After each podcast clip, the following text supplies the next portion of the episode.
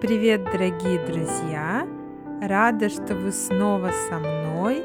Спасибо, что слушаете мой подкаст и пишите мне свои впечатления от услышанного и свои пожелания. Недавно одна моя слушательница, к сожалению, не знаю точно имени, попросила меня сделать выпуск о Сергее Есенине.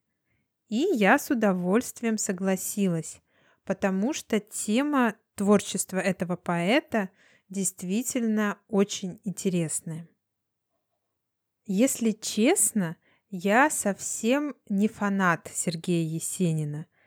Я, конечно, соглашусь, что он талантливый поэт, но мне он как личность не очень нравится, если честно.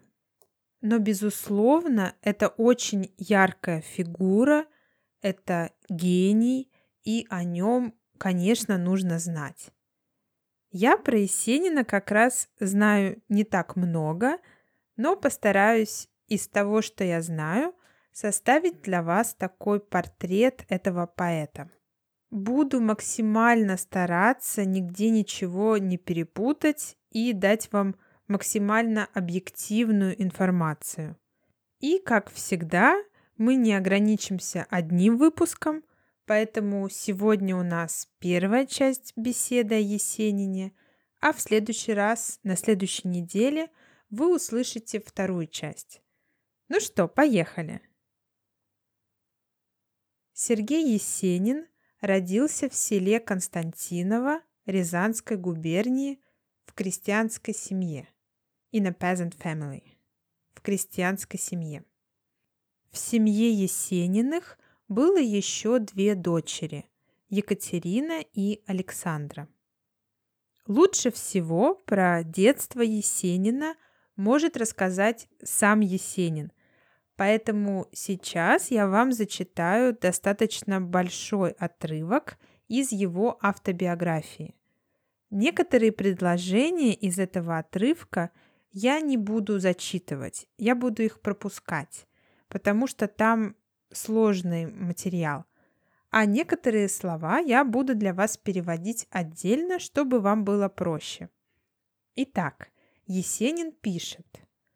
С двух лет был отдан на воспитание довольно зажиточному деду по матери, у которого было трое взрослых неженатых сыновей, с которыми протекло почти все мое детство. When he was two, he lived with his grandpa and with grandpa's three sons. His grandpa was quite a wealthy man. Далее Есенин пишет. Дедья мои были ребята озорные и отчаянные. Reckless. Трех с половиной лет они посадили меня на лошадь без седла.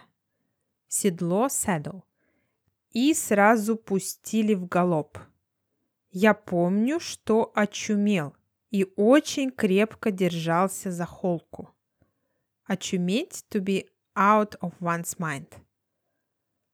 Потом меня учили плавать. Один дядя, дядя Саша, брал меня в лодку отъезжал от берега, снимал с меня белье и, как щенка, бросал в воду. Я неумело и испуганно плескал руками.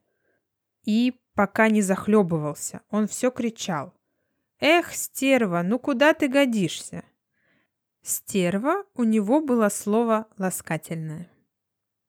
Захлебываться значит to choke, Стерва вообще переводится как бич. Сейчас в современном русском языке стервы могут назвать только женщину. Мужчину стервы не называют.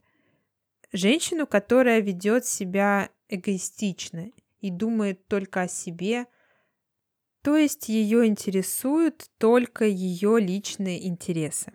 Но в то время стервой могли назвать и трехлетнего мальчика, который не умеет плавать. Ну хорошо, читаю далее. После лет восьми Другому дяде я часто заменял охотничью собаку, плавал по озерам за подстреленными утками. Подстреленные утки – dead ducks. A duck that was shot. Подстреленная утка. Очень хорошо лазил по деревьям. Среди мальчишек всегда был коноводом. Коновод – a person who deals with horses. И большим драчуном. И ходил всегда в царапинах. Драчун – fighter, царапина – scratch.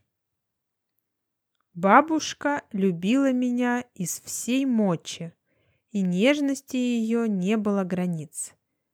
Из всей мочи сейчас чаще говорят со всей мочи. With all the might. Со всей мочи. По субботам меня мыли, стригли ногти. Так протекло мое детство.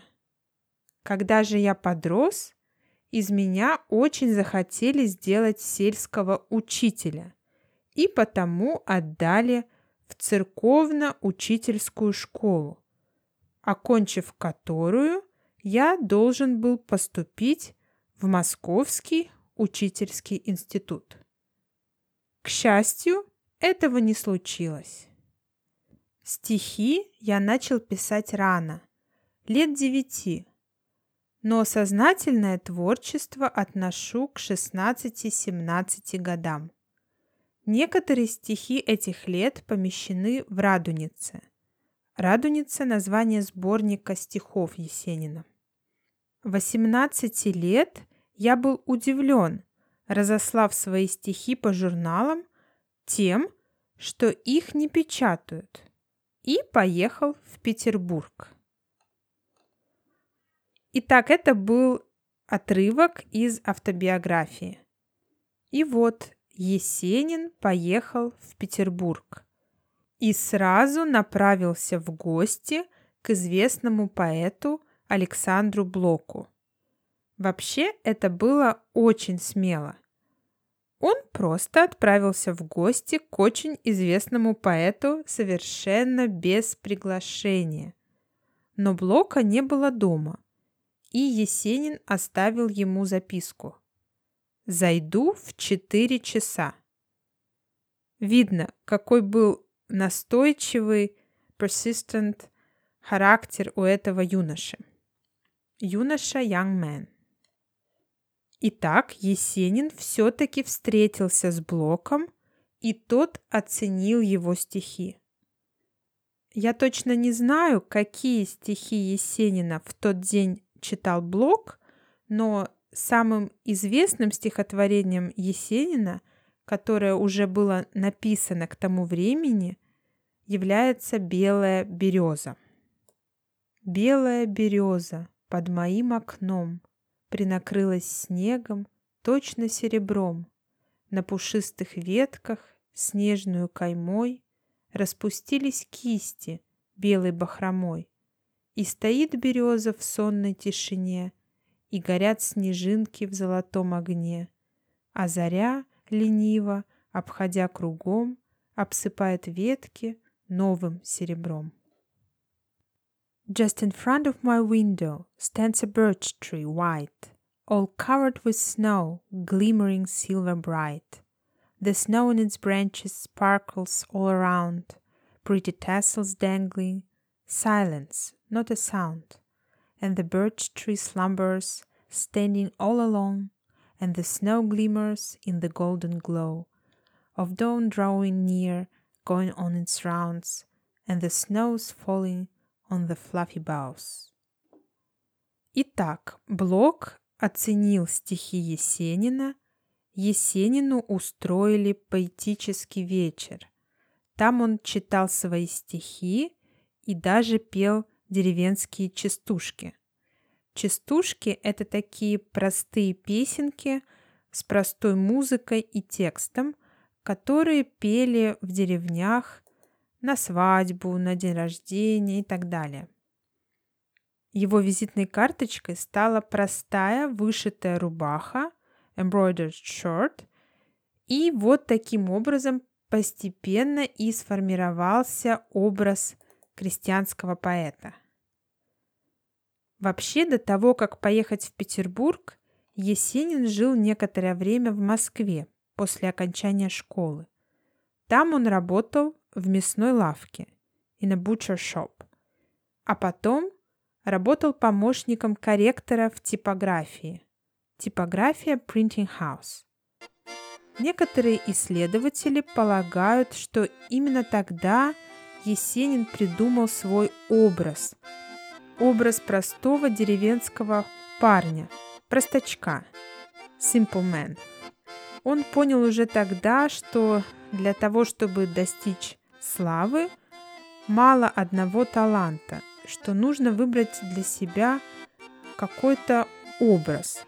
И он выбрал образ простого крестьянского парня. Так, по крайней мере, утверждают многие исследователи творчества поэта. Но Есенину, в принципе, не нужно было играть эту роль. Он же и был, по сути, парнем из простой крестьянской семьи. Постепенно Есенин становился все известнее и известнее. Его знали, его приглашали на различные мероприятия, но самым значительным событием того периода было приглашение выступить перед царской семьей, перед женой императора и их дочерьми. Там он читал, например, свое стихотворение «Русь», написанное в 1914 году – вот конец этого стихотворения. Ой ты, Русь, моя родина кроткая, Лишь к тебе я любовь берегу. Весела твоя радость короткая, С громкой песней весной на лугу. O Russia, my meek homeland, I cherish my love for you. Your joy is short, with a loud spring song in the meadow. Очень многие известные поэты никогда не выступали перед первыми лицами государства и никогда их не приглашали выступить. А Есенина пригласили, и он был очень этим горд и написал потом даже стихи в честь царской семьи. Он написал «В багровом зареве закат шипуч и пенен, Березки белые горят в своих венцах. Приветствует мой стих молодых царевин И кротость юную в их ласковых сердцах. In the crimson glow the sunset is sparkling and foamy, the white birch trees are gleaming with their crowns. My poem greets young princesses and welcomes their meekness in their gentle hearts вышел первый сборник стихов Есенина «Радуница». Популярность Есенина растет и растет. Но надо сказать, что встреча с царской семьей, о которой я говорила, произошла за два года до расстрела царской семьи. Это, наверное, самый вообще ужасный факт русской истории XX века расстрел царской семьи большевиками. Тогда были убиты Николай II, последний русский царь, его жена Александра Федоровна, четыре дочери, перед которыми как раз Есенин выступал. Также был расстрелян сын Николая II и даже прислуга. Они были расстреляны, they were shot, а, в 1918 году после прихода к власти большевиков во главе с Лениным. Когда началась революция 1917 года, Есенин поспешно сбежал к себе в родное село Константиново, потому что тот факт, что он выступал перед царской семьей, делал его врагом нынешней власти. Он очень старался, чтобы никто не узнал об этом – Постепенно Есенин начал понимать, что ему нужны какие-то изменения, что ему следует изменить свой образ. Тем более, что образ крестьянского поэта номер один уже был занят поэтом Клюевым. Есенин всегда был на втором месте после Клюева в то время. И Есенин придумал новый образ. Красивый костюм, ботинки и папироса. Эту маску называют иногда маской хулигана. Хулиган – эбулы. Хотя этот образ обычно был свойственен Маяковскому, известному поэту, и тот стал приглядываться к Есенину, то есть пристально за ним наблюдать. Между ними часто были поэтические батлы. Они обменивались такими острыми стихами. Маяковский писал что-нибудь малоприятное про Есенина в стихах, а Есенин отвечал Маяковскому тем же, едкими стихами. Pungent poems. Вообще стихи Есенина изменились. Они стали более острыми, смелыми, эпатажными. Вот послушайте стихотворение 1918 года. Начало стихотворения. «Не устрашуся гибели, ни копий, ни стрел дождей», так говорит по Библии пророк Есенин Сергей. Время мое приспело, не страшен мне лязг кнута. Тело, Христово тело, выплевываю изо рта. I will not be afraid of death, no spears, no rain arrows, so says according to the Bible prophet Yesenin Sergei. My time is running out. I'm not afraid of the whip's clang. The body, the body of Christ, I spit it out of my mouth. Видно по стихам, что это был такой революционный этап его творчества, созвучный той революции, которая происходила в России. Что касается его личной жизни, то еще в 1913 году, когда Есенину было 18 лет, он работал в типографии, где познакомился с девушкой, которая тоже работала там. Звали ее Анна Романовна Изрядного. У них с Есениным был гражданский брак. Гражданский брак – это когда мужчина и женщина живут вместе, воспитывают детей, но официально они не женаты. В России однополые браки до сих пор не разрешены, поэтому я говорю мужчина и женщина. В этом гражданском браке родился сын, о нем известно, что в 1937 году он был расстрелян. Это для того времени было нередким. Вообще, если взглянуть на историю, как раз в 1937-38 годах было сделано много фальшивых обвинений, в частности против писателей и поэтов. И очень многие были расстреляны. Вообще, в сталинскую эпоху расстрелы, концлагеря – это была норма. И как раз в период 37-38 год, согласно данным, было только расстреляно примерно 43 тысячи человек, среди которых был и первый сын Есенина. Это, конечно, очень темные страницы русской истории, и как раз на самое начало этих темных страниц и приходится творчество Сергея Есенина. Но это еще не все про личную жизнь Есенина этого периода. В 1917 году он женился и обвенчался, обвенчаться Get Married in a Church с российской актрисой Зинаидой Райх. У них родилось двое детей, и затем Есенин ушел из семьи. Потом у него были другие девушки, и в будущем еще будут браки. Но об этом и о самом главном, о творчестве поэта мы поговорим в следующем выпуске. Спасибо вам за внимание. Не забывайте читать транскрипт. И буду вам признательна, если вы оставите отзыв о моем подкасте на той платформе, на которой вы меня слушаете. Всем спасибо за внимание и пока-пока.